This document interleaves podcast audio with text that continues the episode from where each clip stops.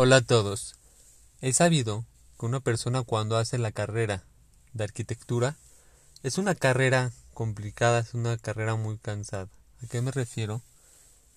Un arquitecto para ser arquitecto cuando está en la carrera se tiene que desvelar noches haciendo maquetas. Se tiene que desvelar haciendo todos los trabajos que le piden en la universidad. Son trabajos pesados. A pesar de que él se desvela y está cansado, él está dispuesto a sacrificar su sueño y estar cansado porque sabe que vale la pena ser, ser arquitecto, sabe que tiene un futuro. Asimismo, los que son doctores ginecólogos, todos saben y entienden que ser un ginecólogo es un gran sacrificio. ¿Por qué? Porque un día le puede tocar un parto a la una de la mañana, ese mismo día le puede tocar a las dos de la mañana, después a las siete, y así puede estar durante tres días sin echarse una, un, dormir bien, dormir más de cuatro, ocho horas seguidas. ¿Por qué? Porque pues, no es algo que él puede controlar. Las mujeres alivian en el momento que Hashem las pone.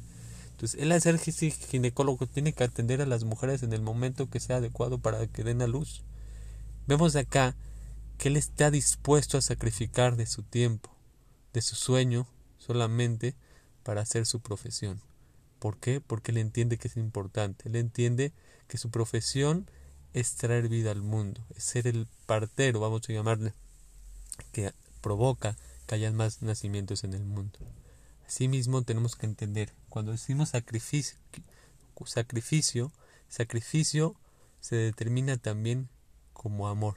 ¿Por qué? Por cuando sacrificas algo, demuestras cuánto amor le tienes a algo.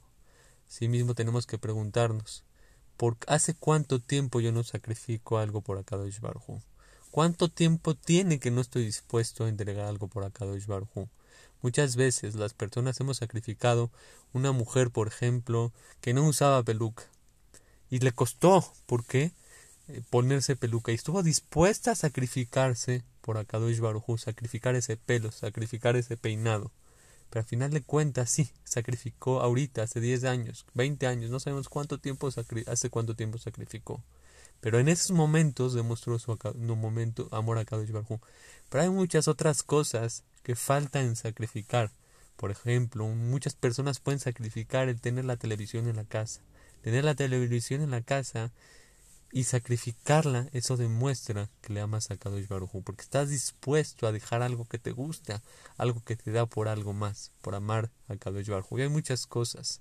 El ginujo de los hijos, a veces hay que sacrificar la escuela en la que están nuestros hijos, el, el, la, la, la presión social que nos hacen meter a nuestros hijos en cierto tipo de escuelas que sabemos que no es la mejor educación, que sabemos que cuando van creciendo la generación ha cambiado y empiezan a agarrar vicios.